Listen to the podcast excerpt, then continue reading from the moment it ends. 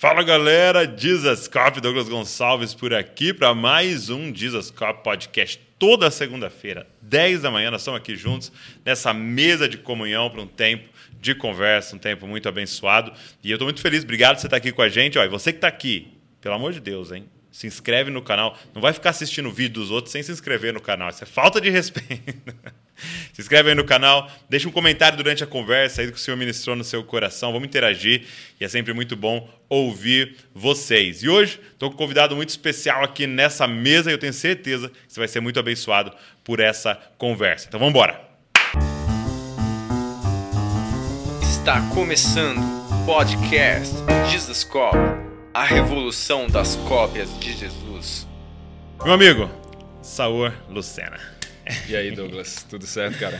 Prazer Obrigado. estar aqui com você. Obrigado por você estar aqui. Saúl, ele é pastor, está plantando uma igreja e eu quero conversar um pouquinho sobre isso com ele. É, mas também o Saúl é um dos caras aqui no Brasil que representa algo que eu queria mostrar para vocês, queria apresentar para vocês, mas calma, nós já vamos falar sobre isso também. Mas, meu amigo, é, fala para mim, vocês estão, vocês estão ali em Jundiaí, Exatamente. Plantando. Quanto tempo faz começar a plantação da igreja? Olha só, a gente chegou em Jundiaí em dezembro do ano passado. Né? Uhum. Então está perto de fazer um ano. E a gente começou esse trabalho em março. Começamos uhum. com estudos semanais e depois, no, em maio, primeiro de maio, domingo, a gente começou com atividades no domingo. E aí, desde então, a gente vem caminhando. Ah, começamos com um grupo menor e agora foi expandindo um pouco. Já temos um grupo base ali Sim. se reunindo com a gente. E a gente está construindo essa comunidade em torno de uma pregação bíblica expositiva, focada, cristocêntrica. Graças a Deus tem sido bênção lá. Muito bom, muito bom. Fica uma igreja batista reformada. Exatamente. É, e como é que é a sua história com essa questão da fé reformada? Isso é bem interessante, minha história. A gente estava até conversando um pouco antes aqui, né? Sim. Que eu também tenho um, um canal e nele uhum. o vídeo mais assistido tem um pouco a ver com essa história. Sim. Mas resumindo, eu cresci. Então, o, vídeo, o vídeo mais assistido do canal dele é Por que sair da igreja presbiteriana? exatamente. já, vou, já vou pôr fogo aqui, entendeu? exatamente, exatamente. O pessoal gosta de polêmica, sim, né? Sim, sim. E aí o que acontece? É, eu cresci no meio cristão evangélico, né? aquela criação comum que hoje em dia tem, basicamente de uma espécie de protestante não praticante, hum. como tinha do lado católico. Aos 19 anos me converti numa igreja que, infelizmente, tinha algumas questões, estava caminhando para alguns problemas. E aí eu fui começando a estudar e fui para o seminário, 10 meses de conversão. E aí foi lá que eu conheci um pouco mais das doutrinas da graça. Hum. E procurando igrejas que tivessem uma teologia então, bem com saudável. 10 meses de conversão, foi para o seminário. Exatamente. E, e, e por que, que você foi para o seminário? Olha, eu comecei a ter uma sede muito grande por conhecimento. E isso é bem interessante porque até os 19 eu não gostava de estudar nada. E aí, quando eu me converti, eu vi a importância de ler. Afinal, nós somos uhum. o povo do livro. Exatamente. E aí eu comecei a orar, pedindo ao Senhor mais vontade por ler porque eu entendia que eu precisava ler mais a palavra para conhecer a Ele e também ler bons livros para ouvir mais sobre o que a palavra ah, nos ensina também e ajudar no entendimento dela. E orando eu fui fazendo, né? não esperei meu coração ficar com vontade de fazer isso, eu já fui tentando. É, é. E aí, nessa caminhada, eu vi com muitas pessoas, inclusive, dizendo: cara, vai para o seminário, essa tua sede aí de conhecimento lá, o seminário vai ajudar bastante. Interessante. E na época eu não me via vocacionado para o ministério pastoral. O que eu queria era ter mais conhecimento bíblico saudável sobre o Senhor, né? E eu queria aprender com outros que tinham mais maturidade do que eu, que tinham mais tempo de estudo e uma uhum. vida piedosa. Então foi um tempo muito bom que eu entrei ali com esses 10 meses. Isso em João Pessoa, Paraíba, uhum. sou de lá. Mas depois eu quis um seminário um pouco mais profundo, mais acadêmico, e foi quando eu conheci o JMC. Uhum. Só que aí, um parênteses nisso, foi antes dessa ida para o JMC, eu fiz a transição da igreja que eu estava para essa igreja depois de conversar com muitas pessoas ah, do próprio seminário, professores que estavam me aconselhando, família, tudo mais. E eu fui para uma igreja presbiteriana na época. Uhum. Principalmente por causa das doutrinas da graça, estava me identificando mais com a teologia calvinista. Então eu fui, mas alguma coisa, uma coisa que eu não fechava 100% na época era a questão do pedobatismo, né, uhum, do batismo uhum. infantil e algumas coisas menores, mas em geral uma igreja extremamente saudável, muito bênção na minha vida. E eu fiquei lá até que eu ouvi do JMC que era em São Paulo, uhum. certo? São Paulo capital. Então eu decidi é, fazer essa mudança, vir para São Paulo para conseguir estudar mais, indo para essa área acadêmica, que era também uma área que o pessoal estava ah, me aconselhando a seguir, vendo que era um desejo que Deus tinha colocado na minha vida de estudar mais e também viam uma boa didática, pelo menos como diziam, para uhum. ensinar esse conteúdo. Aí eu vim para o JMC. E aí em São Paulo, e um, um, seminário da presbiteriana. Exatamente. Então perceba aí, eu fui para a presbiteriana, da presbiteriana eu fui para um seminário da presbiteriana, uhum. um dos melhores seminários do Brasil no, no, meio presbiteriano. Foi uma experiência muito boa lá, conheci gente incrível, aulas com professores maravilhosos como Weber Campos Júnior, como Leandro Lima, Hermes Temay e vários outros professores lá muito bons que não vou citar mais aqui para não acabar esquecendo sim, sim, um ou outro. Não sendo injusto. Exatamente. Mas ao mesmo tempo é, que eu fui estudando lá, eu não conseguia parar para me focar né, na questão do pé do batismo. Então eu tive aula lá sobre isso, uhum. mas seminário, você sabe como é, é muito conteúdo de várias matérias diferentes e você acaba sem se aprofundar Sim, necessariamente nada ali. Então não é o objetivo do seminário, é mais apresentar o caminho. Então, ah, com cinco horas e meia de aula por dia, de segunda a sexta, mais atividades da igreja, estava é, em uma igreja atuando ali meio, é, como seminarista, mas muita coisa de pastor já na prática. Então eu não conseguia parar para estudar sobre isso especificamente. Quando eu me formei, eu disse, não, agora eu preciso resolver isso. Sim, exato. A gente teve o, o meu filho, o Apolo, meu filho mais velho hoje tem três anos, mas ele estava para nascer no último ano, o ano que eu ia me formar. Okay. Então, assim, ele nasceu, e eu me formei. Né? E aí eu precisava tomar uma decisão. E agora, batiza ou não? Né? Uhum. Eu precisava saber disso aí. Então, eu passei uns oito meses depois da minha formatura focado no estudo sobre isso, estudando sobre a a aliança, a conexão da antiga e da nova aliança, como é que isso se dá e quais as implicações disso para a administração dos sacramentos e a membresia da igreja. Uhum. E aí, depois de muito estudo, eu cheguei à conclusão de que é, existem bons argumentos saudáveis, bíblicos inclusive, para os dois lados. Com certeza. Mas, diante daquilo que eu vi, eu me vi mais inclinado para o lado do credo batismo, e alinhado com a teologia batista reformada, que é daí que a gente vem para esse uhum. ponto da conversa, que é conforme relatado ali na Confissão Batista de Londres, de 1689. Uhum. Então, depois de muito tempo de conversa, conselhos, conversei com batistas, conversei com presbiterianos, conversei com meus professores de seminário, pedindo muitos conselhos e orando bastante, eu entendi que, por uma questão de consciência, eu não poderia continuar ali e exercer meu ministério. Eu não teria como ser pastor. Você não, conseguiria, você não teria como ser, é, estar integral, íntegro naquilo ali, né? Você precisaria. Exato. Porque é muito ruim estar num lugar onde há um, uma discordância de algo, né? E você não consegue seguir em frente com algo que está ali e que, e que é importante. Né? Isso. Porque muitas vezes são coisas menores, mas era algo muito importante e que você ia ter que atuar daquela forma. Exato, exato. Eu acho que essa questão da atuar é o que torna mais, tornou mais complicado, sabe?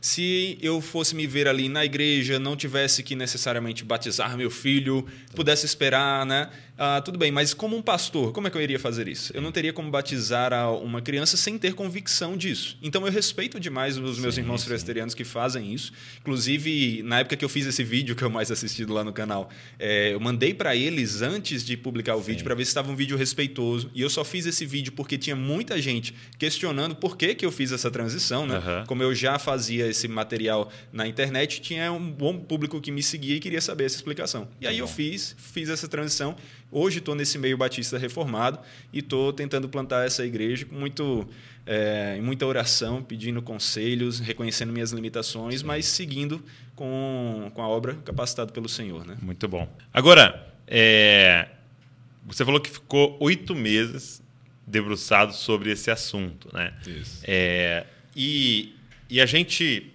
se depara com assuntos como esse Cara, e não, não só alguém que, que é um líder, um, um ministro, mas cada discípulo, né? Você se depara com assuntos como esse. E, e eu tenho percebido algo assim, é, não sei se você vai concordar comigo. Até, até por exemplo, nesse assunto calvinismo, Sim. armeniano, é, o batismo de criança, ou o batismo é, da convicção do adulto, é, o pastorado feminino. E não, eu percebo o seguinte, que todo mundo que eu converso e que fala, eu sou tal coisa, né? Uhum. Eu creio dessa forma.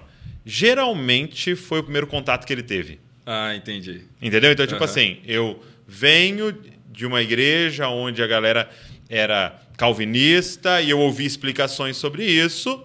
e fui ler sobre a oposição e eu sou esse, né? Venho ou às vezes a pessoa até foi de uma igreja, por exemplo, que é uma igreja arminiana e hoje ele é um calvinista, mas porque pela primeira vez ele estudou Sim. sobre um assunto. E parece que a primeira coisa que eu estudo, ela é a que vai fixar mais em mim, como que um time de futebol que me Sim. apresentaram na infância.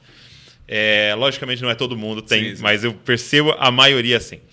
Por que, que eu tô falando isso? Porque você foi se debruçar sobre o assunto para falar. Essa é a minha visão depois de eu ter lido sobre tudo isso. E como você diz, lido sobre isso aqui, lido sobre isso daqui, orado, discernido e escolheu um, um lado de convicção nesse assunto, né? E eu queria te fazer essa pergunta: é, como é que foi esses oito meses? O que, que, que- onde você foi buscar? Para as pessoas que estão aqui com a gente, que estão que, que têm esses assuntos na cabeça, entendeu? E que não tomaram decisões ou querem mais fundo. Como é que foi esse seu estudo? Onde você foi buscar sobre isso? Certo. Então, esse não é um assunto que você vai encontrar tantos livros assim. Tem alguma boa quantidade, mas não é a mesma coisa do que até mesmo o calvinismo e arminianismo, por exemplo, tem bem mais conteúdo. Lógico. Até porque é, eu creio que seja um assunto mais central do que a, Sim. A questão do, do, do batismo em si. Uhum. A teologia pactual, não. A teologia pactual, para mim, é mais central do que os dois, Ok. mas é um assunto que poucas pessoas buscam entender. Que é a teologia pactual. Isso, né? A ideia de como é que os pactos, as alianças Uhum. que Deus fez ao longo da história da redenção, quais são as consequências lógicas bíblicas delas para nós, né? Ok. Então as pessoas têm certas crenças que muitas vezes são contraditórias com o que elas creem em relação Uau. ao pacto. Interessante. Né? E isso, isso é uma questão. Então, esse é um assunto muito importante, mas que é negligenciado.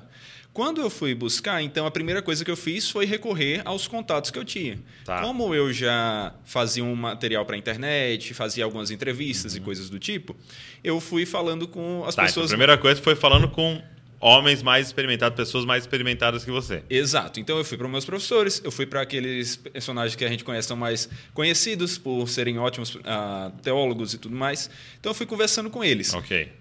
Como eu já estava mais inclinado para o lado credo batista, Uhum. certo? Eu estava mais inclinado para entender que o batismo era somente para aqueles que creem, não para quem nasce dentro da aliança. Né? os É, acho que é legal explicar, né? crentes. Então, Pedro Batista batiza crianças, né? Isso. E o Credo Batista batiza aquele que confessa e entendeu e compreendeu e, e toma a sua decisão. Exatamente, exatamente. Então eu fui estudar mais sobre o pé do batismo. Tá. Eu tentei o Entendi. máximo Você foi ser o- Aham, entendi. Você foi mais inclinado até para o outro para você falar, não, talvez eu não estou entendendo alguma coisa. Exato, exato. Então, assim, eu tentei ser o mais imparcial possível nesse estudo. A imparcialidade Lógico, total é impossível, né? É. Mas eu tentei. E aí eu, e aí eu busquei estudar muito mais livros a respeito do pé do batismo do que a favor do credo batismo. Tanto Ok. que eu acho que sobre o credo batismo, na época eu li uns dois e depois que eu vim lendo mais. Mas o que eu li mais foram livros a favor disso e também conversei mais com pessoas que eram pedobatistas, eram Ok. presbiterianas e coisas do tipo, para tentar entender. Até porque isso ia ter muitas consequências práticas para o meu ministério. Eu já estava alinhado no meio presbiteriano. Sim. Por mais que eu não estivesse num presbitério, por exemplo, né? Sim. Que o presbitério, resumindo, é ali por onde você vai ser encaminhado para o ministério pastoral, Uhum. certo? Eu não estava, eu não havia sido enviado por um presbitério. Então eu ainda teria que entrar num para conseguir ir para o ministério pastoral. Sim. Só que eu não fiz isso, inclusive, porque eu não tinha essa convicção. Então eu não queria tomar o lugar de alguém que, que tinha essa convicção. Uhum, entendi. Mas aí eu comecei a conversar e eles foram me passando bons livros sobre o assunto. Ok. E aí eu fui lendo Vamos livros. lá, conversa com pessoas experimentadas, bons livros. Agora você foi para os livros. Exato, exato. Aí eu fui lendo alguns livros que me recomendaram. É, eu não vou lembrar agora todo, todos não, os títulos, né? Mas já faz algum tempo, mas ah, O Cristo dos Pactos foi um dos livros que, que me marcou bastante. É um livro muito recomendado sobre o O assunto. Cristo dos Pactos. Cristo dos Pactos, do O. Palmer Robertson. É um livro da cultura cristã. E, inclusive, a gente tinha lido ele, de certa forma, no seminário, mas é uma leitura mais corrida. A leitura para trabalho você não consegue estudar tanto quanto você gostaria, né? fazer uma leitura mais, mais confortável ali. Então, eu fui reler esse livro, ler com mais aprofundamento e tomando notas. Inclusive, a gente vai falar depois sobre, sobre o Logos, né? fazendo muitas pesquisas no Logos, fazendo estudos na Bíblia e tentando Então, pra- aí você já usou.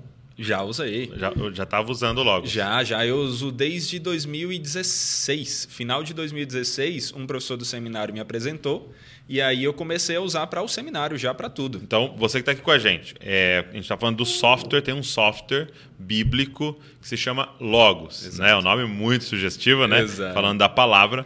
E é um software, assim, fenomenal. E aí até eu queria que o Saur mostrasse, porque é, ele é um usuário do Logos e também, é, depois você pode até falar para a gente como é que você acabou chegando nisso, é, é, alguém que representa o Logos aqui no Brasil. Coloca esse lado que aí eu, aí eu vou vendo também. Pronto, ok. Então vamos tentar colocar assim. É, e é muito doido, porque é, eu- esse assunto que ele está falando, eu queria até que você entendesse aqui o porquê que eu estou puxando esse assunto com ele.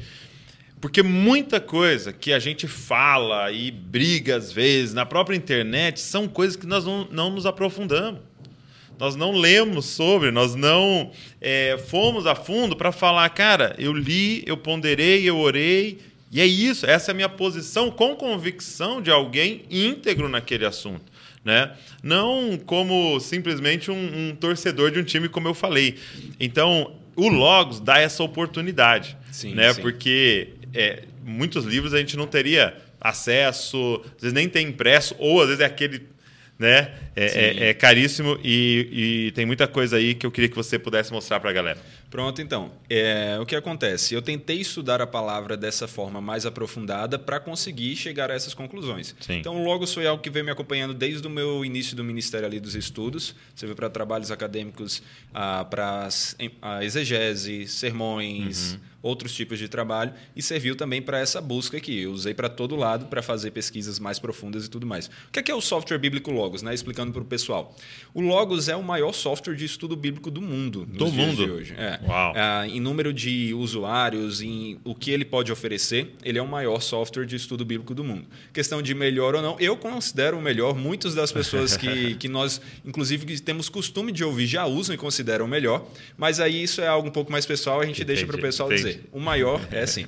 E aí, o que é que ele é? Ele é formado por funcionalidades, ferramentas, né, funções ali de aplicativos para ajudar no estudo das escrituras e da teologia e por livros e bíblias, certo? Então, a biblioteca. Essas duas coisas vão formá-lo e enquanto as funcionalidades vão ajudar a fazer um estudo mais rápido e profundo nos livros, os livros vão alimentar as funcionalidades para torná-las mais potentes, servem como se fosse um combustível para elas, então. Certo? Ok.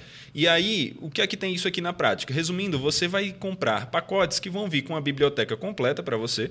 Vou tentar abrir aqui assim só para o pessoal começar a vislumbrar um pouco disso. Essa biblioteca que eu tenho aqui é do nosso pacote mais completo em português, que é Tá. o pacote portfólio. Então aqui a gente está com Então, todos esses livros estão aí dentro. todos esses livros. Ok. O pacote portfólio vem com 1.604 livros. Uau! Então é uma biblioteca dos sonhos que você Comentários de uma vez. bíblicos e livros. Ok. comentários bíblicos, teologias sistemáticas, ah, paratos da língua original, versões do grego, do hebraico, teologias bíblicas, dicionários. Muito bom. Tudo isso, tudo que você imaginar que você precisa para estudar teologia e estudar a Ok. Bíblia, você tem aqui. E aí aqui eu tenho então essa super biblioteca. Além disso, eu posso abrir os livros e começar a estudá-los, mas eu posso fazer pesquisas muito profundas. Então eu estou abrindo aqui o primeiro livro que eu peguei, um, comentário, por exemplo. Posso abrir aqui minha Bíblia, vou selecionar aqui, ele já vai abrir. Você tem como ir fazendo o layout que você quer na visualização Olha, disso. que legal. Então aqui você tem como ir distribuindo na sua tela esses recursos de uma maneira que você prefere visualizar, como se você estivesse distribuindo os livros aqui na mesa, certo? Uhum. E aí essa distribuição vai ser algo para que você consiga fazer o estudo mais, mais completo. Aqui eu Ok. tenho como conectar esses recursos. Isso é algo muito útil, me ajudou demais nessas pesquisas. Eu posso colocar aqui, por exemplo, para que a Bíblia ande lado a lado com o comentário. Então, eu Olha, estou avançando aqui. ro- olha. Andei aqui para Atos 4, ele já está andando junto com o comentário também está em Atos 4. Ah, ele Inclusive- está em Atos 4. Uau. Aí eu tenho como aumentar a letra, vou até aumentar aqui para ficar mais fácil para o pessoal visualizar depois. Mas aqui eu tenho como. Então, até esse é, mesmo- um, é o que está na esquerda é um comentário bíblico Isso, e aqui é a sua Bíblia. exatamente. Então, quando você chegou em Atos 4, ele já abre o comentário em Atos 4. Uau. Exatamente. E, por exemplo, se eu quiser trocar de livro aqui, eu vou para João agora. Ele troca o comentário também para João, porque ele está puxando da mesma série. É uma série de comentários. Então, e isso que eu achei série- assim absurdo, né? Porque é, eu poderia ter todos esses livros em casa, físico. Né? Tem muita gente até fala, eu prefiro físico e tal, sim. É. Mas quando você está na sua Bíblia, para você achar todos os lugares aonde falam sobre aquilo, é, é, é- é muito mais complexo, né? Então Nossa. ele, ela- ele pegou todos esses livros e ele tagueou tudo. Exatamente. Ele faz com que os livros se tornem uma espécie de livro inteligente, vamos dizer assim. Uhum. Porque as palavras que você tem aqui, elas não são simplesmente de um PDF, de uma versão digital qualquer de um livro. Sim. O que você tem aqui são livros com uma série de informações ah, conectadas, vamos usar essa palavra para traduzir a ideia de taguear, é, conectadas, relacionadas a elas. Então, por exemplo, Tá. se eu seleciono aqui a palavra testemunha, Hum. ele vai me dar aqui uma série de informações sobre essa palavra. Ele está dizendo, ó, essa palavra é da referência de João 1,15. Está dizendo aqui qual é o lema, a forma lexical, né? como é que você vai encontrar essa palavra no dicionário para estudar sobre ela, Legal. na língua original. Então eu posso abrir aqui um estudo de palavra e ele vai me dar aqui uma série de informações sobre essa palavra na língua original, vai Meu me permitir Deus. ouvir a pronúncia dela, ele vai colocar aqui os meus léxicos para estudar traduções dela, vai mostrar quantas vezes ela aparece nas escrituras, vai mostrar como ela é traduzida em cada um dos locais das escrituras, Uhum. ah, onde ela é traduzida de tal forma.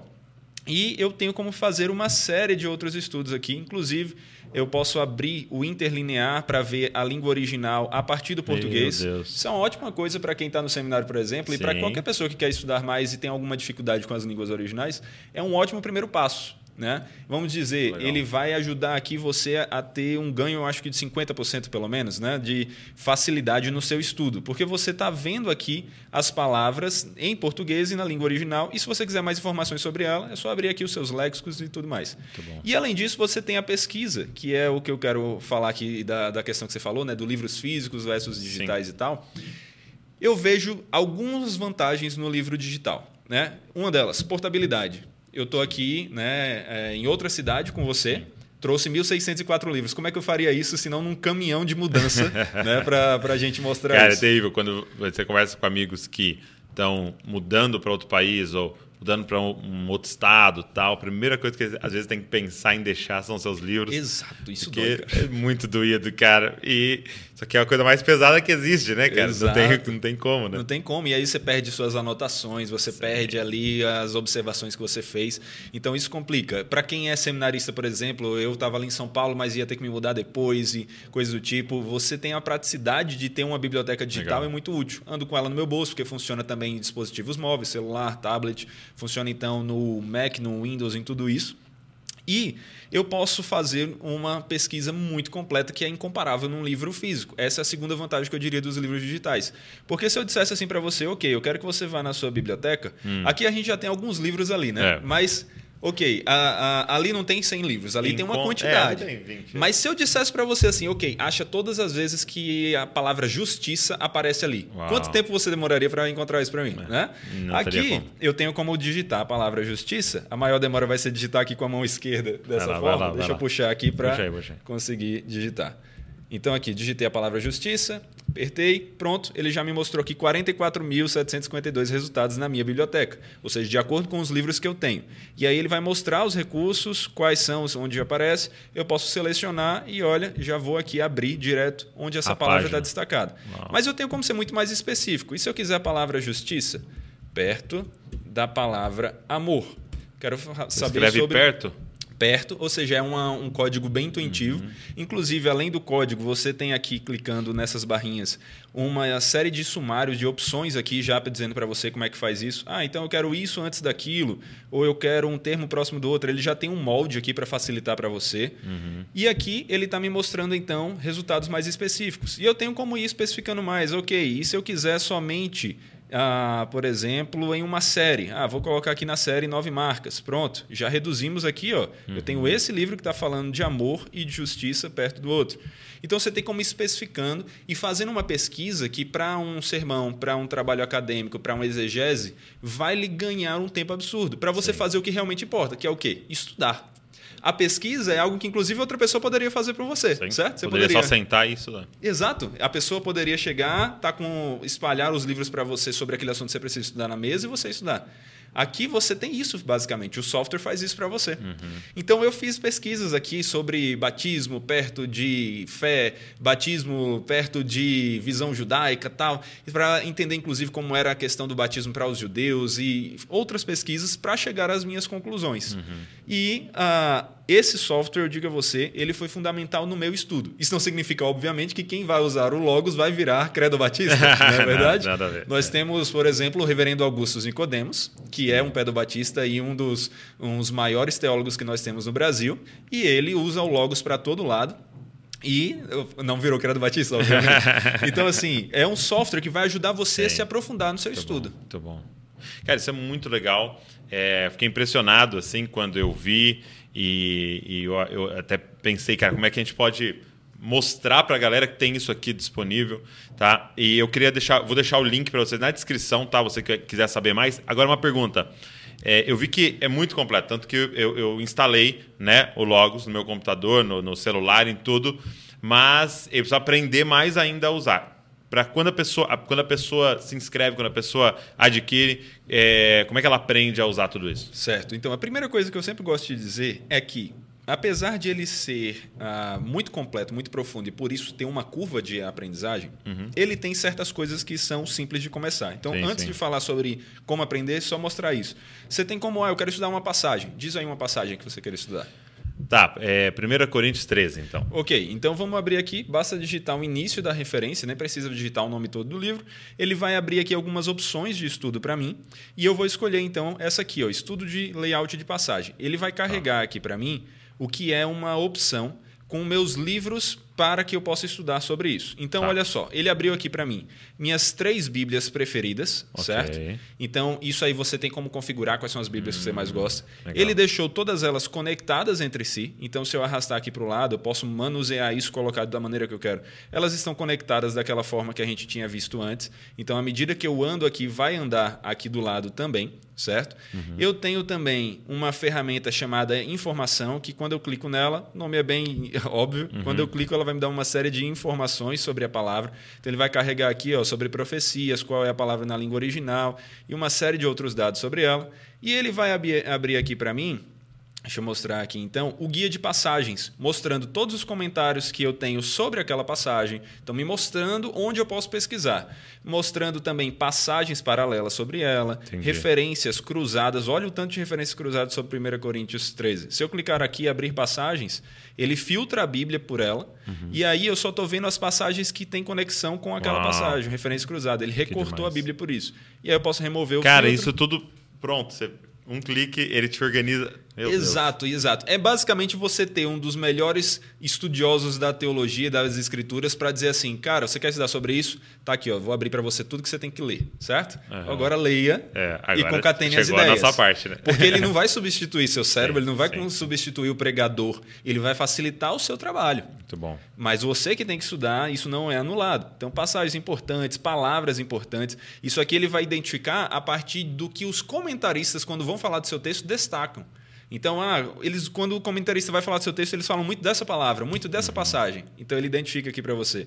Aí tem ainda pessoas da Bíblia, ele identifica quais são as pessoas que estão nessa passagem, objetos que estão nessa passagem, vai ter esboço de sermão, vai ter teologia sistemática, conceito cultural, a literatura antiga dos pais da igreja, coisas do tipo.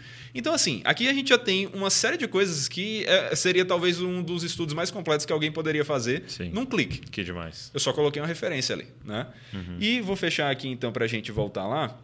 É, vamos falar de onde é que aprende. A gente tem o nosso canal do YouTube, que é o Uhum. Ok. Software Bíblico Logos, certo? Se você pesquisar aí no YouTube, você vai achar. Lá a gente está fazendo um curso completo ah, por meio de lives nas segundas-feiras também. legal. E aí, além disso, a gente já tem alguns vídeos prontos e específicos. Tem vídeos sobre como começar no Logos, vídeos sobre três passos para você aprender realmente a usar o software. Já tem muito conteúdo nesse canal. E além disso, nós temos também ah, alguns endossers, algumas pessoas que produzem conteúdos. Então, se você quer ver ah, como fulano de tal organiza a biblioteca, como tal pessoa faz tal estudo, você já tem alguns vídeos pela internet de pessoas usando e ensinando. Então, nós temos muito material para que você aprenda a usar. Porque isso aqui é como se fosse uma Ferrari, certo? Então, Sei. é um Muito carro, recurso. É, um, é, o, é o super, ah, é o top de linha, certo? Uhum. Vai ter muita coisa. Então, se você sabe dirigir um pouquinho, você vai conseguir andar. Você pode, se- pode ir ali na padaria e voltar, mas tem muita coisa que você poderia estar fazendo. né? Exatamente. Agora você poderia reduzir muito mais o tempo disso usando todo o potencial dela. É. E aí, quando vai para isso, aí você tem que ter autoescola específica, mas que tem a gratuita ali para você Inclusive, quando a gente terminar aqui o nosso podcast, o Salvador vai me dar uma aula aqui Exato. de logos, tá? E se preparem, que minha pregação, ó, agora, meu irmão. Agora, Ferrari na minha mão aqui. Olha, exatamente. Agora deixa eu te falar uma coisa, é, é que, eu, né, que eu acho muito legal e eu queria incentivar muito a galera a estar com a gente, né? É, o que liberta é, você, primeiro, e as pessoas ao seu redor é a verdade, ok? E aí, você pode falar, Douglas, isso eu já sei, isso aí é o versículo que eu decorei, né? Mas, é, muitas vezes, a gente não está em contato com a verdade do texto. Então, presta atenção, não é o texto que te liberta, é a verdade que está ali revelada naquele texto. E, e por que eu estou dizendo isso para você? Porque eu percebo que muitas vezes a pessoa pega o texto, faz o que quer com aquele texto e fala: não, aí é a Bíblia, isso vai te abençoar, segue isso que vai dar certo, ou é isso a vontade de Deus, e não. Então, só de você ter um texto escrito há dois mil, há três mil, há cinco mil anos atrás, nós vamos ter que parar e pensar o que, que o autor original quis falar para os leitores originais, o que, que naquela época significa esse objeto e que hoje pode ser diferente. O que, que por exemplo, quando você fala luz, o que, que é luz para alguém que vivia numa época sem energia elétrica? O que, que é luz hoje? Então, há, há uma diferença. Né? Sal, o que, que é sal para uma época e o que, que é sal para outra? Então, é, é, você vai ter que chegar nesse lugar de falar o que, que realmente quer dizer. E, e é, essa, é essa verdade que tem poder para nos libertar. Então, por isso que eu estou muito feliz em, em você vir aqui e, e apresentar para a galera isso, porque eu acho que é uma oportunidade na nossa mão, assim, e, e- e é claro que é um investimento, mas a gente investe em tantas coisas é, que pode te colocar em contato com a verdade, para você e para os outros. Né? É, eu, eu, eu percebi o seguinte, é, a, a analogia que eu faço às vezes nessa questão de pregação e, e de e hoje você pode pregar escrevendo também na internet e gravando. A analogia que eu fazia era o seguinte: é, no, no recreio, na, na escola, na minha época de escola, no recreio, não tinha futebol, mas a gente dava um jeito. Uhum. A gente amassava uma latinha Uhum, ou sim, sim. uma, um- uma caixinha, alguma coisa, meu irmão, nós saía chutando ali. E aí, se alguém olhasse, se você olha e fala assim, isso é futebol? Fala, sim, lembra, né? Mas não tem nenhuma das regras. É verdade. Não tem nenhuma, não, não tem a marcação, não tem a, a área, não tem o juiz, não tem. Entendeu? Então, o que eu vejo às vezes é mais ou menos assim: é pregação aquilo? Lembra a pregação, mas a gente ignorou todas as regras. Sim, todas as sim, sim. regras é, é, de estudo bíblico, todas as regras é, de interpretação do texto. Cara, às vezes até de português. De português, às vezes. Então, eu queria incentivar você que está aqui. Cara, nós precisamos jogar dentro das regras. Existe uma forma de interpretar, uma forma. E é, depende da gente começar. E a gente. E isso revela fidelidade Sim. a Deus, a Sua palavra e as pessoas que Deus deu para a gente cuidar, né? Não, com certeza. É aquela coisa. A obra é de Deus, Deus que faz a obra, mas ele se agrada de nos usar como instrumentos. Sem dúvida. Então, a- independente de mim, a obra será feita. Mas como um instrumento que recebeu a honra de ser usado, ser usado pelo melhor dos, dos obreiros nesse sentido, né? O que é que eu- qual é o meu dever? Buscar estar o mais afiado possível, mais preparado possível para ser usado por ele, dentro das minhas limitações, dentro das minhas dificuldades, mas buscar aprender mais. Sim. Então, a ação do Espírito Santo soberana na minha vida não anula a minha responsabilidade de estudar, de buscar me preparar. E aqui a gente tem uma ferramenta que não é a ferramenta definitiva. Sim, a gente sim. tem algo que está ah, fazendo 30 anos agora, então já é um software que já tem muito tempo aí de, de história, mas não Calvino não usou, Spurgeon não usou, é, Paulo não, não usou, enfim, né? Então assim a gente tem algo novo aqui que é uma ferramenta para ajudar. Não é definitivo, mas ajuda. Sim. Então, ah, eu não vou usar algo novo porque antes as pessoas faziam assim, ok, então não usa caneta BIC, porque Exato. antes as pessoas não, não tinham também, não, não usa computador. É. Exato. Entendeu? Então, ah, às vezes as pessoas usam isso, infelizmente, como uma desculpa para quererem estudar a Bíblia de qualquer forma. Mas não dá, nessa história de abrir a Bíblia, meter o dedo aqui e dizer, olha, Deus falou assim e tal, você tem que ter um contexto ali, analisar o texto como você falou. O que é que o autor estava querendo dizer para os, os destinatários originais, né? Uhum. Tem uma coisa simples que a gente fala de interpretação bíblica do estudo bíblico indutivo, né? Os três passos, que é observação, interpretação e aplicação. E às vezes as pessoas querem, chegam a muitos erros porque elas pulam os passos, vão direto para tentar aplicar, Sim. e elas antes não observaram o que o texto está dizendo e nem interpretaram corretamente para depois aplicar. Sim. O software aqui ele é uma maneira de ajudar isso. Como eu falei, é em oração, com dedicação, com usando a mente que Deus nos deu, que nós vamos aprender. Mas aqui é uma ferramenta que ajuda. Muito bom, muito bom. Tudo isso. É, quem que teve essa ideia? de, de fazer algo assim tão, tão genial, né? Porque a gente usa tecnologia para tantas outras coisas, né? E quem que teve essa ideia de vamos aplicar essa tecnologia ao estudo da palavra? Com certeza. Então, foi um, um homem chamado Bob Pritchard. Ele é um americano, certo?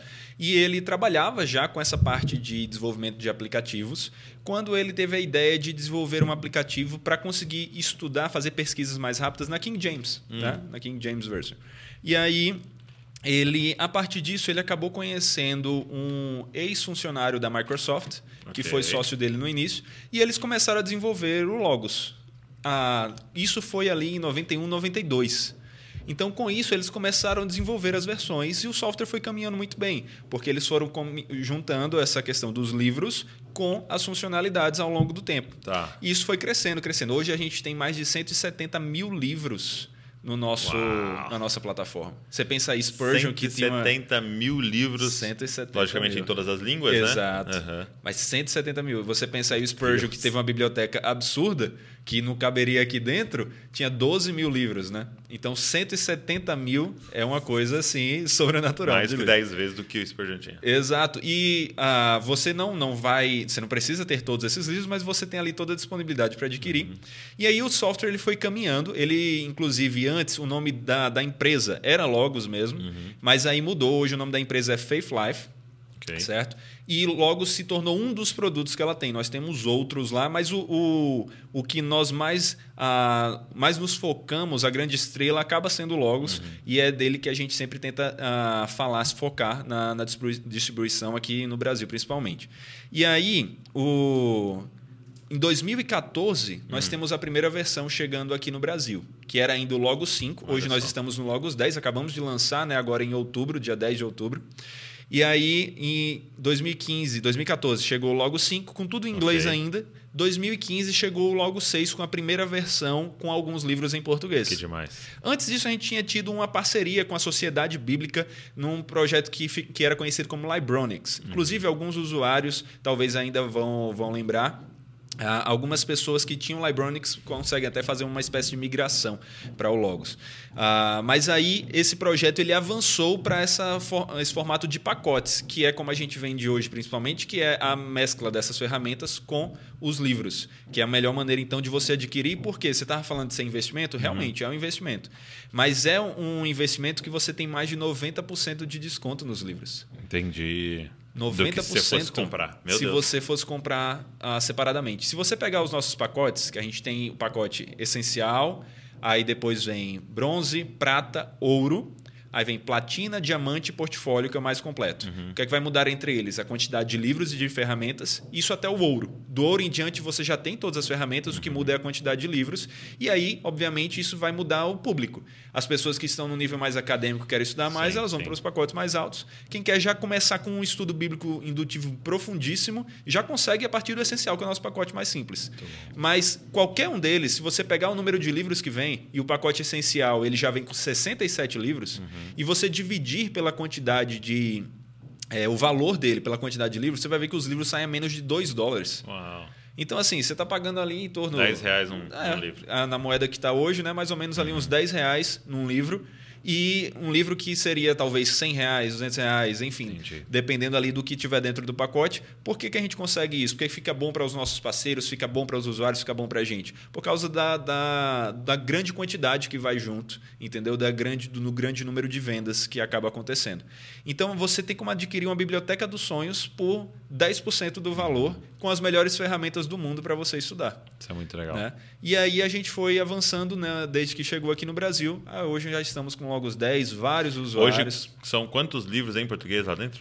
Em português já passamos dos mil. Muito Já legal. passamos dos mil e queremos passar cada vez mais. Inclusive, eu vou aproveitar aqui para fazer um chamado que é: se você é uma editora que quer seus livros dentro do software bíblico Logos, Uhum. entre em contato com a gente. Pode falar pelo arroba Logos Português lá no Instagram, ou mesmo mandar um e-mail para português.faithlife.com. E a gente tem interesse em realmente ter Colocar cada todos dia os- aham. mais editoras com a gente. Né? Nós não somos um software denominacional, não é reformado ou arminiano ou coisa do tipo. É um software que quer ajudar as pessoas a estudar mais sobre a palavra com mais profundidade e mais rapidez. Certo? Então a gente tem livros de todas as linhas ah, dentro dele, mas queremos adquirir ainda mais, queremos estar com realmente poder servir a todos os brasileiros e todos aqueles que têm interesse em, em livros que estão em outras editoras. Cara, que demais. E, e- e eu algo que me impressiona, que eu sempre sou muito inspirado, assim, é você pegar alguém que é um programador, né? É, alguém que sabia de código, de software e tal, e provavelmente apaixonado pela palavra de Deus, apaixonado pelo Senhor, Sim. e pensando como é que eu posso servir com isso. Porque parece, né? Tipo, ó, meu horário de programar, né? É. Meu horário de ler Bíblia. De domingo aqui, de sábado eu leio a Bíblia. de- E aí um cara teve essa ideia, né? E para mim, é, é isso que a gente precisa compreender, né? É, é você começar a perceber as coisas que Deus colocou dentro de você e que provavelmente ele vai convergir para uma coisa só, né? Então, Sim. porque o meu caso, eu, eu conto para a galera, talvez seja até já repetir aqui para as pessoas do podcast que acompanham sempre, né? Mas eu lembro é, de eu sempre ter uma na minha vida assim, eu tenho uma paixão por design por design gráfico e tal. A, a Val ficava doida, minha esposa, porque eu ficava, ficava pegando panfleto, as coisas dos lugares, levava para casa, porque eu via o layout, as coisas, Olha achava só. tudo maravilhoso, tinha um monte de coisa em casa, um monte de papel em casa que eu ficava guardando. É, outra coisa que aconteceu, meu pai comprou um computador pra gente, eu tinha uns, sei lá, uns 14 anos. E aí, cara, ele brigava comigo pra eu ficar no computador. Ele, ele chegava em casa assim, 5 horas da tarde, e aí, você já ficou no computador? Olha só. Aí eu falei, não, pai, não- então você vai lá e senta lá nesse computador e você fica no... Ao inverso de hoje, né? Cruzeiro? com certeza, tem que chamar pra parar um pouquinho. e aí ele pegou e começou a trazer pregações dele pra eu editar Olha que legal. no computador. Então, com 14, 15 anos, ele me fez aprender o Adobe Premiere ali, Aham. e eu tinha que ficar editando, e ficava ruim, né? Ele trazia duas, três câmeras lá, e eu tinha que ir cortando e fazendo. E o design, o vídeo, e apaixonado pela palavra de Deus, e crescendo nesse ambiente. E aí poderia ir para uma agência e trabalhar com isso segunda a sexta, sábado e domingo ir para a igreja, mas de repente você percebe Deus fazendo assim, né? Sim, sim, sim. Tá vendo essa, essa, habilidade de edição? Tá vendo esse amor pela palavra de Deus? Se a gente juntasse, começasse a fazer vídeos sobre. Então, é, eu tô dizendo isso para inspirar, incentivar você. Quais são paixões que Deus colocou dentro de você, né? Às vezes é a palavra e a música. Aham. E aí você vê, às vezes são crianças, eu estou apaixonado por esse tema crianças, e a palavra, e de repente você vê. Então, é, isso é muito inspirador você ver alguém servindo dessa forma. Com certeza. E muitas vezes, quando isso acontece, quando você entende a sua vocação e como você pode servir através do seu trabalho para a glória de Deus, é, seja quando você aponta seu trabalho diretamente para a palavra, como aconteceu aqui, como aconteceu no seu caso, ou no trabalho mesmo do dia a dia, mas quando você entende a importância de trabalhar para a glória de Deus, fazer É. o máximo para a glória de Deus, você faz coisas com excelência. E é o que a gente tem aqui, né? Alguma, essas ferramentas que eu mostrei aqui não são nenhum por cento do que o software tem para mostrar, né? Ok. A gente tem ferramentas para ajudar a estudar o, o software, uh, para estudar os salmos, melhor dizendo. Aqui, aquele, é o tanto vício na linguagem do, do programa que eu acabei confundindo. Mas a gente tem como estudar os salmos de uma maneira muito interessante. Esse aqui é uma que vale mostrar, ah. que ela é uma que o pessoal sempre Ó, você que está só ouvindo a gente, você vai ter que se virar e vir para o YouTube, porque a gente está mostrando a tela aqui do computador. Então é dá para você ver tudo. É verdade. Mas olha só, eu estou abrindo aqui, deixa eu abrir do começo a ferramenta. Ele está separando aqui os salmos Meu. por gênero, pode Uau. ser por estrutura, pode ser por autor. Tô e louco. aí você vai mesclando aqui. Então, por exemplo, ah, eu quero aqui um salmo que seja um acróstico, mas eu quero que seja o gênero de lamento, quero que seja no livro 1. E aí você vai afunilando. Ah, tema sobre fé. Agora, ok, eu quero estudar o 25. Pronto, cliquei aqui, ele já me mostra o paralelismo no salmo, a estrutura dele. Inclusive, eu posso ver o hebraico lado a lado. Meu Deus. Então, isso aqui é uma ferramenta só que a gente tem. Como eu falei, a gente tem a ferramenta de pesquisa, que é uma das coisas mais poderosas para você ganhar tempo, por causa da, da maneira que você tem como pesquisar especificamente. Ah, a pessoa que quer fazer uma pesquisa na, só na Bíblia. Isso é uma coisa muito legal, cara. Então, vamos pegar aqui Jesus Copos, certo? Cópias aí okay, okay. de Jesus. Vamos falar, então, pesquisar sobre Jesus. Quero saber quem foi Jesus, quero aprender aprender sobre ele. Se você pesquisar aqui, for no modo Bíblia aqui, pesquisar pela palavra Jesus, você já vai ver todas as vezes que a palavra Jesus vai aparecer. Okay. Deixa eu só colocar ela aqui. E você já tem, depois dessa pesquisa, todos hum. os resultados aqui, 1.180 resultados e 1.139 versículos sobre Jesus.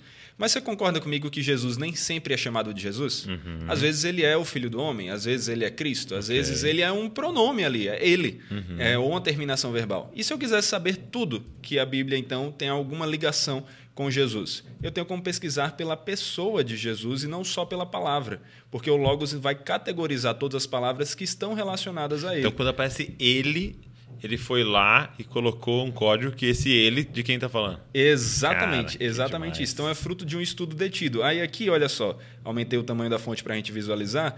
Aqui você está vendo Jesus Cristo, filho de Davi. Ok, aqui depois Jesus, mas aqui, olha, ó, Cristo. ele é só Cristo. Ele está okay. sendo aqui. E aqui, sua, sua, sua mãe. Mãe de quem? Jesus.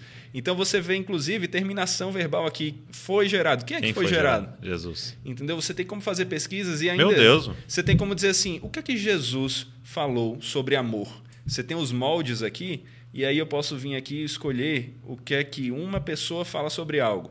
Aí eu vou escrever aqui, então, Jesus. E aí vou selecionar ele e vou falar aqui, colocar aqui amor. Ok? Selecionar e pesquisar ele já vai me mostrar aqui, ó, quando Jesus está falando sobre amor.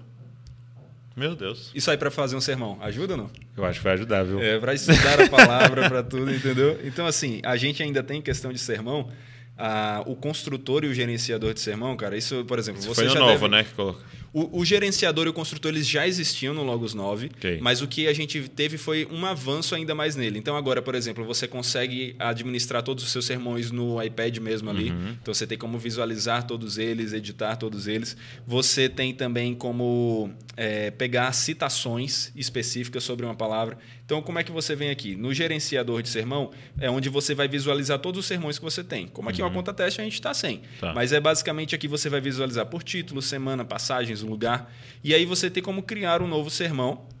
E ele já vai então abrir o espaço aqui para que você comece a usar. Você tem então como colocar um título para ele, ou então se você quiser, você tem como colocar aqui já a referência, Mateus 5, uhum.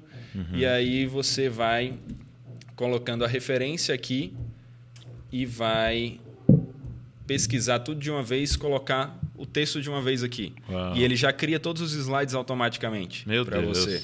Você tem como pegar citações. Exatamente. Olha aí, você gosta do, da parte visual. de design, uhum. né? visual, isso aí já ajuda pra caramba. Aí você tem citações. Diz aí um tema pra gente pesquisar aqui. É, você colocou o quê, Mateus? É, Mateus 5, do As Minhas Aventuranças. É... Humildade. Humildade. Vamos pesquisar aqui sobre humildade. Ok, vou pesquisar aqui. Ele já vai então carregar para mim citações sobre humildade. Então, frases sobre humildade? Frases sobre humildade. Meu Eu Deus tenho como do céu. pegar aqui, ó, Jonathan Edwards, arrastar para cá, colocar aqui, ele já vai inserir, já vai criar um slide ah, agora, do, dessa citação. Vamos parar esse podcast que eu vou ali preparar um sermão. Vamos preparar um sermão, né? Então dá, na verdade, até para você gravar mais podcast agora, que você vai fazer sermão com, mais com a mesma profundidade ou em menos Muito tempo. Ou com mais profundidade no tempo que você fazia. Exato, exato. Essa é a questão. Você tem como manter a profundidade em menos tempo porque você vai ter ferramentas mais rápidas para você, ou você tem como ainda mais fundo com aquele tempo que você usava. tempo que você Questão tinha. de eficiência, né? Muito bom. É, você falou é, no, no início aqui, né? Gente- Eu puxei o assunto, você está plantando uma igreja, Jundiaí, é, e você falou assim, é uma igreja, é, uma fé reformada, é, bíblica, e aí você falou e de pregação expositiva. Isso. Né? Primeiro, para a galera que está aqui, o que é uma pregação expositiva e, e por que dessa ênfase? Ok. Pregação expositiva basicamente é quando a Bíblia fala por si mesmo. Você lê o texto e explica o texto dentro do seu contexto, de acordo com o que o autor queria falar para os seus destinatários originais, para depois, a partir de observou, interpretou, você Aplicar. aplica para os seus para os dias de hoje, Os dias de hoje. certo? Então essa pregação, ela, é- ela expositiva, ela pode ser de várias estruturas. E aí é uma pregação temática, por exemplo, ela pode ser expositiva, desde que todos os textos que você ah, ah, tem ali relacionados àquele tema sejam expostos dentro do seu contexto. O que é muito mais difícil do que, inclusive, fazer uma pregação expositiva Hum. Sim, dentro difícil. de um texto só. Porque você tem que fazer o mesmo trabalho em vários textos. Uhum. Mas então você tem a estrutura expositiva mesmo, que é basicamente você vai ali expor um parágrafo, uma perícope, como a gente chama. Uhum. E você vai deixar ali a ideia principal do texto, as divisões, aplicações, tudo a partir daquele texto. Mas é isso, você não vai pegar um texto e olha, hoje eu tô com vontade de falar sobre isso. Você vai deixar o texto falar, você vai explicar o que o texto está dizendo. Tá, então lá você, vocês trabalham na sequência? Sobre ser sequencial, aí já, já entra em outro detalhe que é bom, é bem associado normalmente à expositiva, mas por enquanto a gente não está fazendo. Por enquanto eu tenho feito algumas pregações ah, importantes de várias passagens das Escrituras, sempre expondo realmente o que o texto está falando, mas a gente vai entrar numa sequência em João, se Deus quiser. Eu quero pegar João e expor em sequência, um a um, cada um dos, das suas perícopes. E, e você acha que vai quanto tempo, João? Rapaz, eu não sei. Essa, essa é uma questão muito difícil de, de falar. Você vê, tem autores que passaram décadas em um único texto, É, né? Hum. eu, eu fui, a gente foi, teve a oportunidade em Londres, e aí a gente passou num lugar, aí o, o rapaz, o, o Gui que tava com a gente, falou, ó, sabe o que aconteceu ali? É, era do Lloyd Jones, Aham, né? Era a pronto. capela ali do Lloyd Jones. E aí ele falou, ali ele ficou, aí eu não lembro quantos anos, você lembra? 14 Romanos. anos. Romanos eu não sei. Eu acho que foram 14 em Salmos. Acho que foram eu, não sei. 14 anos. né? Será que foi Romanos? Foi 14 anos? eu não sei. Eu, eu realmente não Mas era algo assim, ali mas ele é, ficou ele 14 era- anos pregando em Romanos. Não, é, ele passou. Você tem a coleção de comentários dele de. Romanos, são vários volumes, assim, né? Eu acho que é mais ou menos isso aqui. Eu assim, li é um pouco, da- eu li alguns da de Efésios. Meu Deus. Nossa, É. então, assim, ele tem. Ele era muito exaustivo, né? Ele, inclusive, pregava muito, quase que uma pregação textual ali, num, num pequeno, É, às vezes pequeno era uma versículo, palavra. uma palavra, né? Ele era assim.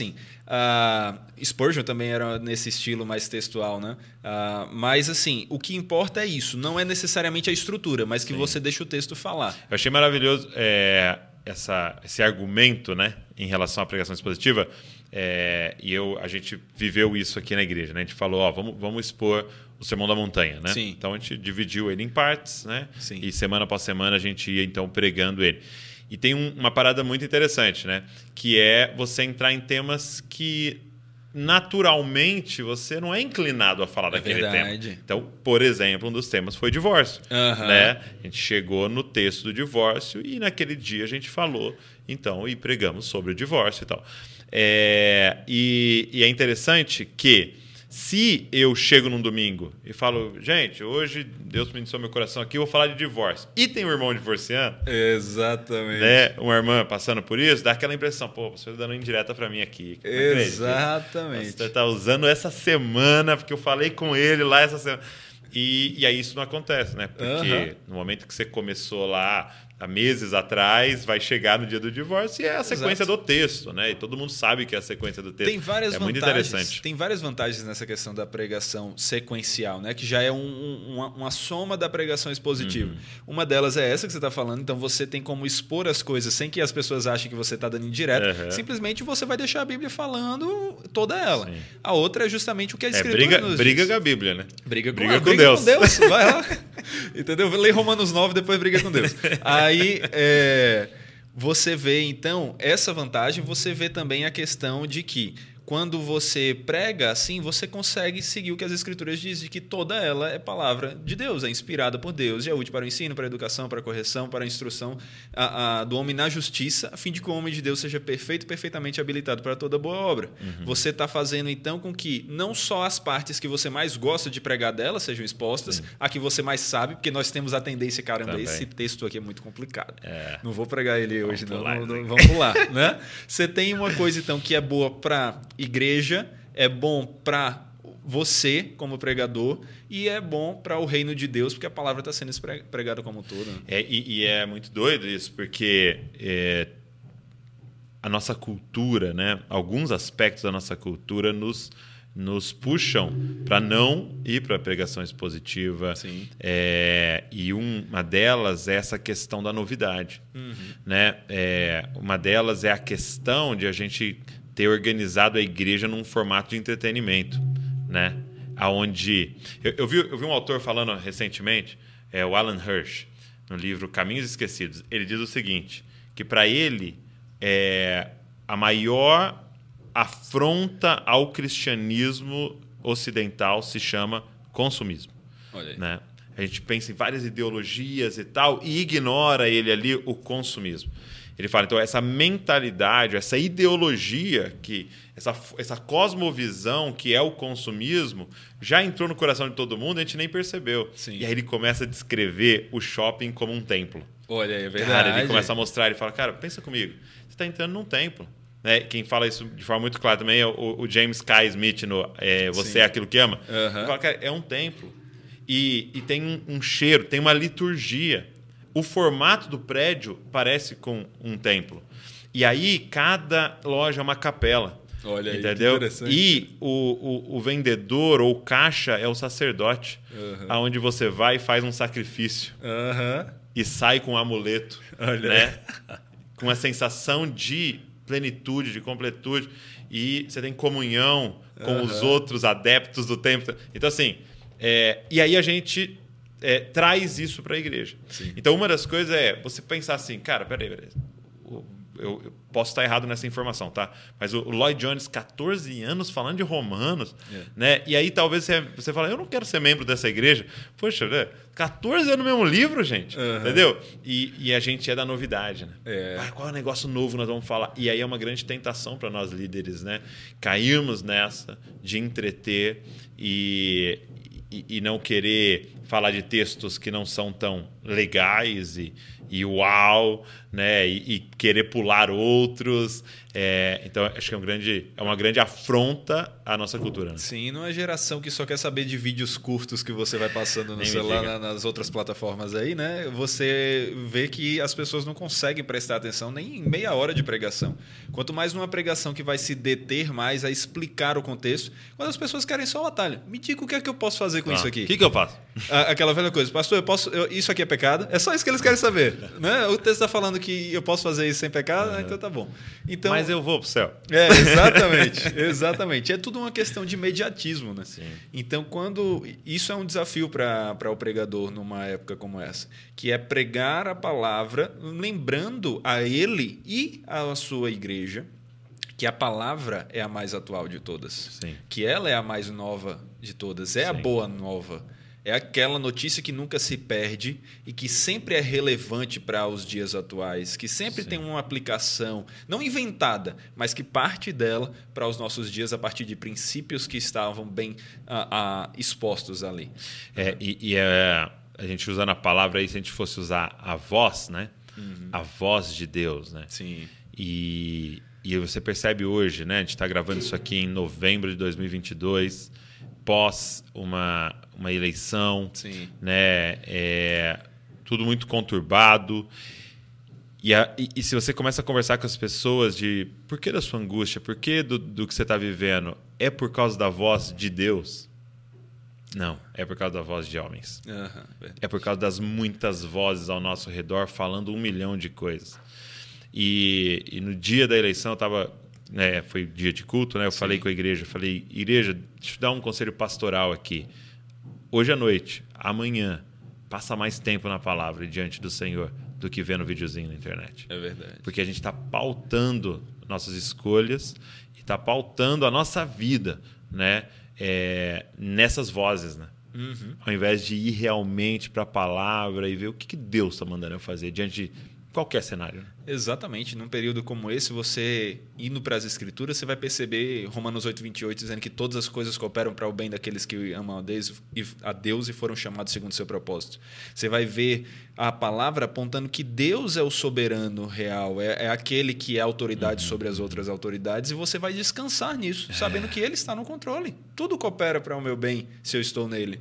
Então, até mesmo aquelas coisas que aparentemente são ruins vão vir para o meu bem. Qual é o meu bem? É ser conformado, ser moldado cada dia mais à imagem de Jesus. Jesus. Exato. Entendeu? Não, e tudo vai cooperar para isso. Né? Exato. Você começa a estudar a Ele como rei, né? Exato. Como Senhor, sentado, já sentado num trono, Exatamente. governando todas as coisas. Começa a estudar sobre o retorno dele. Então, tudo isso vai é, dando substrato, né? vai dando alicerces para a gente, num momento como esse de vendaval, de de ondas, de tempestade, nos mantermos de pé, né? É verdade. E aí entra uma questão de também ajudar as pessoas a vencer um pouco das desculpas que elas têm. Sim. Obviamente, a maior questão é o espírito agir no coração e convencê-las da claro, importância claro. das escrituras. Mas existem algumas coisas que nós podemos fazer para ajudar. Uma delas é tentar remover um pouco das barreiras que tornam a escritura mais complicada para as pessoas de hoje em dia, que é uma barreira cultural, uma barreira temporal, uma barreira linguística. Uhum, e aí uhum. vem as ferramentas para ajudar nisso. Porque essa é a ideia do software. É produzir um, um programa, né, trazer um, uma solução que ajude você a superar essas barreiras do tempo, da distância que nós temos dos manuscritos para hoje em dia, das línguas do grego e do hebraico conseguir acessar com mais facilidade, da cultura, de entender mais conceitos culturais através do que você tem de bons livros, adquirindo todos eles de uma vez ali. Você ter tudo isso é uma maneira de ajudar uhum. a, a estudar mais.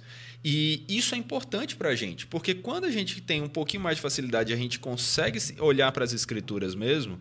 Olhando para as escrituras, a gente vai ver como ela é prazerosa. É. Né? Cada dia vai se tornando mais prazerosa. Eu queria que ela fosse o meu maior prazer de todos. Infelizmente, ainda não é. Mas. Uhum hoje já é mais do que era ontem. Sim. E eu espero que seja amanhã mais do que é hoje. É isso que eu sempre repito lá para a nossa comunidade. Sim. Que Deus continue nos fazendo conhecer cada dia mais a Ele por meio da Sua palavra. É o que Sim. Paulo orava sempre pelo, pelas pessoas para quem ele escrevia suas epístolas, para que eles crescessem no pleno conhecimento da vontade de Deus. E isso exige ação, exige esforço, exige buscar conhecer a palavra.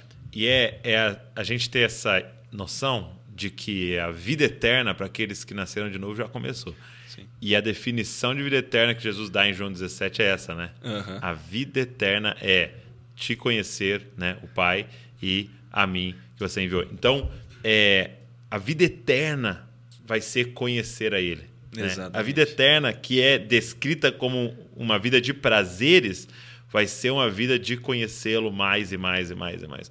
Né? Eu, eu fico muitas vezes fazendo essa oração, Senhor, nos deixa ver o que Paulo viu no caminho de Damasco. Uhum. Nos deixa ver o que João viu ali na ilha de Patmos, ou, ou o que os apóstolos tiveram a oportunidade de ver. Nos deixa ver, talvez, o que Isaías viu, do, o que Sadraque, Mesaque, Abidinego viram, viram, que fizeram eles viver a vida que eles viveram. Se a gente quer viver a vida que esses homens viveram, a gente precisa ver o que esses homens viram. Porque eles viram um tesouro. Paulo vai dizer, né? Eu, eu considero tudo esterco, eu, eu rasgo o diploma, eu deixo tudo para trás, diante do tesouro que me foi proposto, conhecê-lo. Então acho que a gente não tem muitas vezes a noção do que está disponível para nós. Essa é verdade. Conhecer ao Senhor é a, a coisa mais preciosa e maravilhosa que está disponível para nós. E, e, o trabalho que esses homens fizeram, né, e continuam fazendo num software como esse, e tudo que a gente tem disponível hoje, cara, a gente precisava mergulhar nisso. Com começar certeza. essa vida eterna, desde já, né? Com certeza. E tentar fazer com que ela não fique no abstrato. Sim. Eu acho que esse é um outro desafio que a gente precisa superar. Hum. É vir para cá, é estudar aqui, mas não deixar que isso se torne um conjunto de proposições, de afirmações que eu tenho na minha mente, que eu lanço aos outros por meio da minha fala, mas que não transforma o meu coração. Sim. E isso exige meditação, isso exige reflexão. É. E é só assim que você vai conseguir realmente eu acho que mesclar, eu, eu, diria uma das coisas, mesclar esse estudo com a oração. Isso. Porque você não está estudando sobre um Deus morto. Você não está Exato. estudando sobre um personagem. Se eu for ler aqui sobre Spurgeon, eu só tenho como ler e estudá-lo. Ele morreu, acabou. Entendeu? Mas agora você está estudando sobre um Deus vivo. Né? Está Uhum. Presente na sala quando você está estudando. Então, eu acho que essa palavra conhecer né, na Bíblia tem muito a ver. Ele usa até para relação sexual entre homem e É. mulher.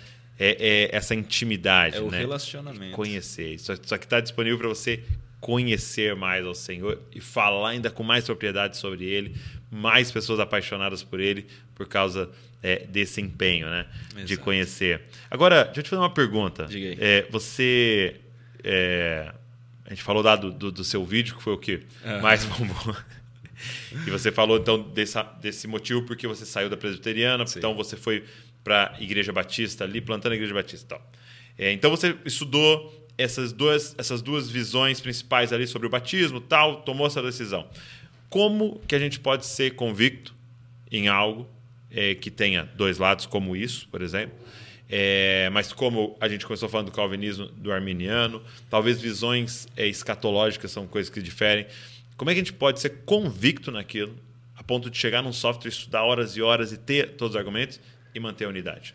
É, isso é sempre um desafio. Eu vinha para cá é, ouvindo uma palestra do John Piper, Hum. junto com o Douglas Wilson e os outros dois, eu não me lembro os nomes agora, mas são é justamente sobre posições escatológicas. Escatológicas? exatamente, porque eu vou dar uma palestra logo logo sobre esse assunto. Então, eu tô, além dos livros, eu estou ouvindo palestras.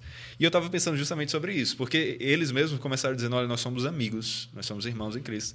Mas ali é, uma- é um debate onde os quatro estão sentados, cada um defendendo uma visão sobre o Os milênio. quatro discordam? assim, Os quatro certa- discordam. Porque Tem, tem coisas que eles concordam, as principais, mas eles têm as discordâncias. E quando eu vejo isso, e eu olho então para a minha história em relação à, à questão da visão pactual ou as consequências disso no- nos sacramentos e tudo mais, e olho para a unidade, o que eu vejo é uma questão de centralizar aquilo que deve ser centralizado. Ok, né?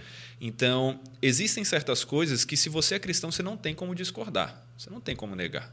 Não tem como você ser cristão e discordar da divindade de Cristo. Ok. Se você nega que Cristo é Deus, você negou o cristianismo. Se você nega a ressurreição, como por exemplo liberais vão acabar fazendo, Uhum. você nega o que Paulo mesmo vai dizer que é a razão da gente viver. Uhum. Se pra não há ressurreição, nós somos os Exato. mais idiotas, em outras palavras. É, pronto. Exato, a versão aqui Atualizadíssima. Atualizadíssima. Então, você, você fica sem ter um porquê para viver. Então, quando você olha para as escrituras, você tem que identificar quais são esses pilares. E no que é importante, mas é um pouco mais periférico, você pode discordar, mas sem acabar com a unidade. E tem ainda aquelas outras coisas que, você, que são um pouco menos importantes, que você discorda e você não faz nenhuma diferença. Então, vou- eu estava até pensando sobre isso recentemente, que é... Existem coisas que você tem que concordar e isso vai trazer a união central. Existem coisas que são importantes e você vai discordar, isso vai fazer com que você eh, veja diferenças, mas não uma separação. Ok. E existe aquela coisa que vai trazer realmente a separação, certo? Então, eu olho para para coisas como o credo apostólico. Creio em Deus Pai Todo-Poderoso, Criador dos céus e da terra. Creio em Jesus Cristo e tudo mais. Aquelas são coisas que você não tem como negar, e isso é onde eu tenho que estar a minha união para ser seu irmão em Cristo. Se nós cremos nessas mesmas coisas, não como fatos, mas como coisas que nós vivemos, nós somos irmãos Muito em bom. Cristo, ainda que nós tenhamos discordâncias em outras áreas Em outras áreas. certo? É, se a pregação tem que ser sequencial ou não, não é algo que vai jamais nos separar. Você tem. Sim. como pregar a Bíblia de maneira fiel, mas não pregar o texto de João capítulo 1 a 21 de uma, de uma vez só. Uhum. É, visões escatológicas também não precisam nos separar. Agora, quando você olha, por exemplo, para a visão aí sobre o, o batismo, Uhum. eu vejo que é uma coisa que dá para fazer diferença entre a gente. Entendi. E dá uma então você diz separação, que isso poderia não- ter duas comunidades, por exemplo, duas caminhando. comunidades. Por, causa, por quê? Por causa de uma questão de consciência também. Uhum. Porque isso gera uma ação muito prática. São crenças que geram ações muito Sim, práticas. E eu não tenho, as escrituras mesmo nos vão nos falar, que eu não posso fazer algo sem fé. Eu não posso ir contra a minha consciência. Sim. Então, eu tenho como ser irmãos, no meu caso, irmãos de presbiterianos, Uhum. de luteranos ou, enfim, de outros que batizam crianças. E mesmo assim, é, não estar congregando sempre com eles, mas quando em alguns momentos cultu ah, ah, em alguns outros momentos cultuarmos juntos. Sim, sim. Porque nós concordamos quanto ao central, temos algumas coisas que nós discordamos que não dá para pela nossa consciência ficar junto. Sim. Agora, também precisa de humildade de saber a verdade absoluta, mas a nossa, o nosso acesso a ela não é. Exato, esse é o ponto. Né? Esse é o ponto. Então, é, eu tenho mais convicção para o lado do credo batista. Mas eu não acho, eu, eu não vou chegar e dizer que é um imbecil quem, quem discorda Sim, disso. sim. O que é um herege ah, nesse sentido. E, e, e esse é um negócio muito doido, né? Porque é, essa oportunidade que eu tô tendo aqui, né? E, e já estamos, já vou indo para dois anos de podcast. Olha só. É, então foram cento e poucos é, episódios, então cento e poucas pessoas sentaram aqui.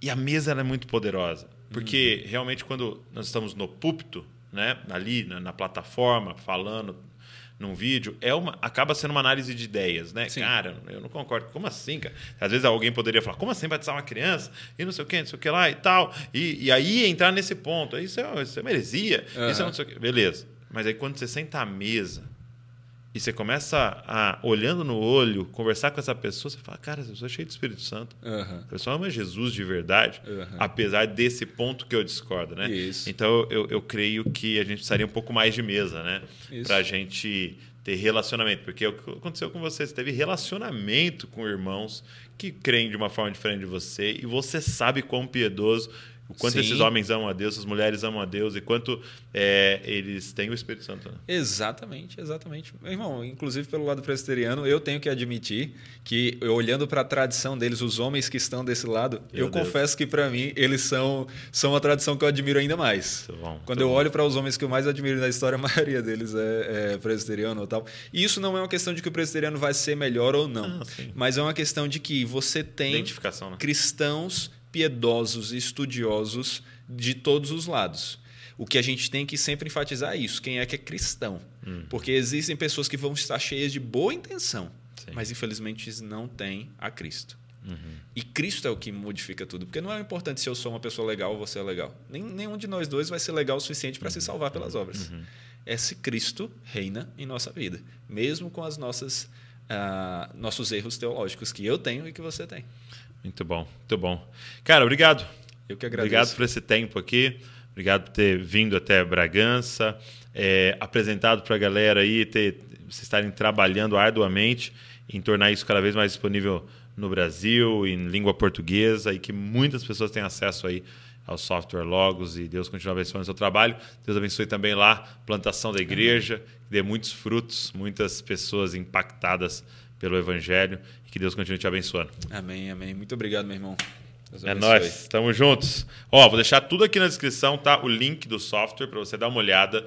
É, veja lá, eu tenho certeza que vai ser maravilhoso para você é, conhecer mais ao Senhor e ainda com mais zelo a gente cumprir o ministério da palavra. Ó, é, se inscreve no canal, deixa um comentário aqui daquilo que o Senhor ministrou no seu coração durante a nossa conversa. Também curte esse vídeo aqui, pega o link, manda para todo mundo, para mais pessoas terem acesso. Vou deixar também as redes sociais aqui do Saur na descrição para você poder segui-lo e conhecer ainda mais sobre ele e o conteúdo que ele tem produzido. Deus abençoe você e não se esqueça, você é uma cópia de Jesus. Valeu.